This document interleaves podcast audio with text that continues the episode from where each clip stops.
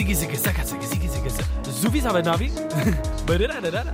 Zubi, zabi, zubi, zabi, zabi, zabi, É do teu tempo. Adoro essa música, é incrível. Não é? morrer com Hugo van der Ding. Pois vamos.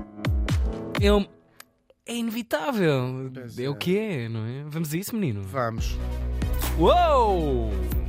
Electro Vibes. Não sei porque é que escolhi esta música, mas eu acho que apeteceu-me. Uhum, Faz sentido. fazer sentido rigorosamente nenhum. Neste dia estávamos em 2011. Ah, então faz todo sentido. Ah, mais um tornaço. E morria em Richland Center, no Wisconsin. Já estiveste em Wisconsin? Não, não, não, não, não. Quando fores, não pa- passa lá para o Richland Center, que deve ser uma coisa bem E manda cumprimentos. Aos 85 anos, Xisa? é verdade, falamos da escritora russa Svetlana Aliluyeva. Oh. Ahm, não se, se calhar não sabem quem é, mas vão ouvir esta incrível história desta mulher. Svetlana nasceu em 1926 em Moscovo e nasceu no próprio Kremlin. A mãe era uma mulher do Azerbaijão e o pai era nada mais nada menos do que Joseph Stalin, um dos ditadores mais sinistros do século XX. Isto Vamos- é a filha de filha Stalin. do Stalin. E vamos conhecer exatamente esta história incrível de uma mulher que passou a vida a tentar fugir disso mesmo, de ser a filha do Stalin. Os primeiros anos dela foram de enorme privilégio, claro, nasceu na cúpula do poder eh, soviético, nasceu no próprio Kremlin, eh, lá estava, eh, o poder financeiro e até, claro, um privilégio emocional, não era a filha preferida do pai, o pai já tinha sido casado uma vez antes, tinha ficado viúvo e tinha casado com esta com a mãe dela, tinha dois filhos no primeiro casamento e tinha até uma, uma cumplicidade que provavelmente o Stalin não tinha com mais ninguém, para já porque era um homem altamente paranoico e depois porque eh, as pessoas saíam às arrecuas, quer dizer, aquilo, eh, o Czar ou ele era completamente a mesma coisa nesse Claro, sentido. claro, é? claro. Ah, e então ele tinha uma brincadeira com a filha que era, ela dizia assim, eu quero chocolate, e ele, e ele dizia assim, ou seja, faziam brincadeiras onde a filha tinha que lhe dar ordens. Ele devia adorar aquilo, Sim. porque devia ser tipo, é a única altura em que eu consigo. Que exercício. É Mas é mirabolante. terrível, é, é, é, É uma coisa é macaca, sinistro, sim, sinistro. Então ela fazia isso, ela dizia assim: vai-me buscar imediatamente, miúda, criança, vai-me buscar Seu imediatamente porco! Sim, Mas sim. com o nome no final. Talvez é essa parte já não. parte. Mas é uma coisa quase twisted, não é? Sim, sim, é sim, quase sim. para te sentires, ainda sou uma pessoa, ainda sou uma Sim, pessoa. sim. Exorcizar também, não é? Claro, os seres humanos não estão preparados para. E vemos isso às vezes até nas estrelas de rock e tudo mais, Yeah. ou até nas famílias Sim. reais. Não estão preparados para não ter qualquer não, não haver um, não que seja. Aquilo deve variar um bocado Que a sonho. cabeça. Que sonho. Que sonho. Digam a verdade, vocês não estão a pensar o mesmo. Não, que sonho. pode parecer bem, mas aquilo Eu depois sei, às tantas sei. deve É um ferir presente o... muito envenenado. É péssimo, é péssimo. Perdes a tua vida e a tua identidade para sempre, não é? Sim. Deixem-me abrir uma porta, Claro, sabes? por favor. Isabel II devia dizer às vezes assim: deixem-me ao menos abrir uma porta. Deixa cair aqui uma migalha para cima do, do vestido. Sim, sujou e depois. E agora, e agora? Também não é ela que vai lavar. E ela, ah, não, ela dizia, também não sei o que lavo. Eu disse, Ah, não, mas o problema é todo esse, Sim, ser sim. levar. Está cá isso, vou para o Deixa-me tanque. lavar, Onde é que é o tanque? Isto tem Sim. tanque, isto tem tanque, tem. Sabão clarinho, eu amo 600, sabão clarinho. 600 quartos e não tem um clarinho. Disseste sabão clarinho. Clarinho, clarinho. Ao migo que dá cabo do sujo. Tu usas sabão macaco em casa? Sim, uso. O azul e branco. É ótimo. Experimentem. Trabalha-me um bocadinho no estômago. Lavar o vosso lavatório com aquilo. Ai, É verdade. pois não. O sabão azul e branco continua a ser das melhores invenções humanas. Podes crer. Para a saúde pública. Sim. Mas Se calhar teve... exagerei um bocadinho Sim, mas tem, tem, tem. Teve efeitos na saúde pública. Incrível para, E para na sociedade. Sim. Não, quer dizer, consultem o vosso médico ou farmacêutico antes de Claro. começarem a comer sabão e É. Essa parte não corroboramos. Aos seis anos, a mãe morreu de uma apendicite, claro, uma coisa tristíssima, Oh. assim. E depois, a própria casa dela no Kremlin, casa aqui no sentido figurado, a família no Kremlin, começou a ficar cada vez mais vazia, mais vazia, à medida que as pessoas iam desaparecendo. Onde é que está o teu X? Saíam tia- de- a andar para trás. Sim, andar para trás Sim, e desapareceram, sim, sim, deixou de pois, aparecer ao jantar. Nós sabemos, o Stalin foi ficando cada vez mais paranoico até começar o chamado terror. Quando ele apa- ah, começa a- desaparecer todos os seus associados, ele tornou-se um homem absolutamente paranoico. Ah, desaparecem os tios, tios carnais, Sim, os sim, irmãos sim, da mãe, irmãos sim. dele, irmãos de toda a gente, os amigos, até as amas dela, até que isto se torna praticamente uma prisão. Ali, o pai não a tratava mal, não é? Mas tornou-se um homem Bem, tão. mas tudo à volta, toda a mal, circunstância. Não a tratava mal. Sim. Sim, se calhar isto é tratar mal, não é? Pois. Mas, mas era assim uma coisa eh, muito fora. Desaparecia o tio, a amiga e não sei o quê, e também 10 milhões de pessoas, que é o que se estima que tenha morrido durante esta altura. Que dinâmica, já viste? Seres filha de um tipo que para ti Estar é, ali, o, é o é teu o teu pai. pai e é o Sim, teu amor, e de repente é um dos grandes canalhas Sim. da história da humanidade e tu neste- cresceres nisso. sim, nesta altura, ah, talvez não se apercebesse ainda disso. Isto vai Pois, ser um claro, processo criança. que ela vai fazendo ao longo, ao longo da, da vida. Depois ele começou-lhe a controlar também os namorados. O primeiro namorado dela vai acabar com os costados na Sibéria, quando ele descobriu que andavam. Ah, até que aos 16 anos ela descobre, conta, alguém lhe conta, que a mãe não morreu de apendicite nenhuma, a mãe tinha-se matado, tinha-se suicidado. Ah. Nós já trouxemos a mãe, a mãe dela aqui, tenho quase a certeza. Ah, e foi o corte definitivo com o pai. Ah, foi tipo, o meu pai é um monstro. Pois. Ah, e depois começar provavelmente a falar com outras pessoas, dizer sim, mas não é só por, por ter é só causado o suicídio Nem- da sim. sua mãe. Nós temos aqui, sente, sente hold my beer. Ah, ela consegue casar nessa fase em que está zangada. Ela casou-se muitas vezes, todas se divorciou, também numa procura de encontrar, bem, não sei, não Sim. conheci pessoalmente ah, a nossa Svetlana. Ahm, e depois ela divorcia-se pouco tempo depois, são casamentos todos relativamente breves. Ahm, e volta a estar debaixo da influência do pai. Ah, volta para casa tá, sem sítio para onde ir, etc. Depois ele morre eh, e ela tentou levar uma vida normal. Claro, depois da morte do Stalin, dá-se o processo da destalinização, onde se começou a, dizer: bom, se calhar ele não era assim tão boa pessoa. E ela tenta, eh, tenta, claro, eh, eh, ser uma pessoa normal e até muda de nome. Ela chamava-se Svetlana Stalin, era o Pois. nome dela, não é?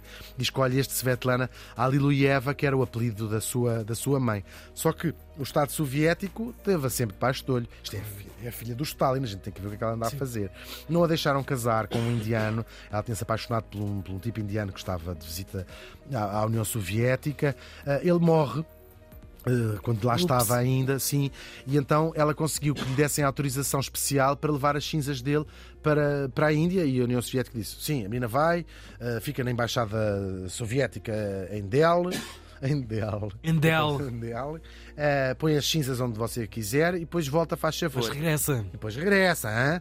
Eh, ela lá foi, claro, eh, lá foi levar as cinzas, lá esteve na Índia e foi lá que aquilo acabou por fazer capas dos jornais de todo o mundo na noite de 6 de março de 1967. Apanha um táxi da Embaixada da União Soviética até à Embaixada Americana em Nova Delhi.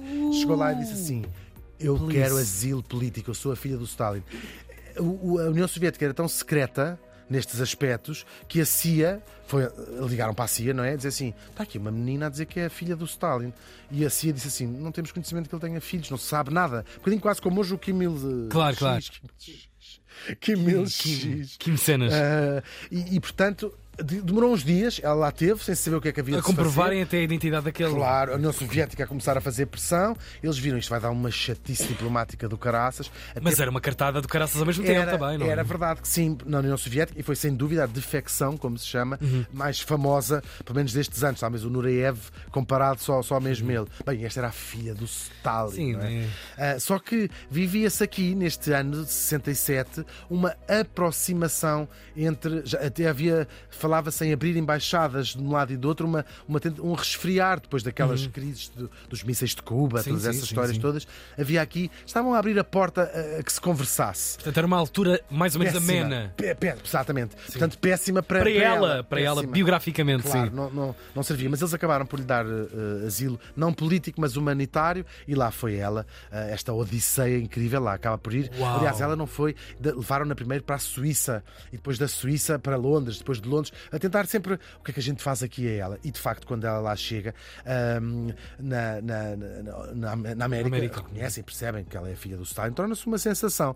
Claro, ah, vai fazer uma carreira bem sucedida como escritora, publica duas memórias que a deixaram rica mesmo, aquilo vendeu. Uau. Imagina, não é? A filha do Stalin a escrever um. Não, e e era é um- um fetichismo americano completo de ter a filha de quem e é. até quase perceber como é que se vivia lá. E- E, Claro. o livro chamava-se Pai, o meu pai é um. A minha, a minha avó é porca, não é? Sim, sim, sim. Não, era dizer meu pai é um monstro, é uma coisa não me lembro Claro. se chama os, os livros dela. Ela foi bastante criticada, só que ela escreve isso sobre o pai, mas depois eh, tem lá a sua vida. Ela até acaba por ser criticada por outros russos expatriados por não ser até política demais. Eh, Dizer, não, a União Soviética é tudo um lixo. Só que ela depois de ter escrito aquilo, só quer deixar de ser a filha do Stalin, deixa-me seguir a minha Claro. vida, ah, quero continuar a vida dela, não é? Uma vida toda nisto, Sim, neste tipo, jogo. Já, já chega, já, já foi mal demais ser a filha do Stalin Claro. sendo, não preciso continuar a ser para o resto da vida.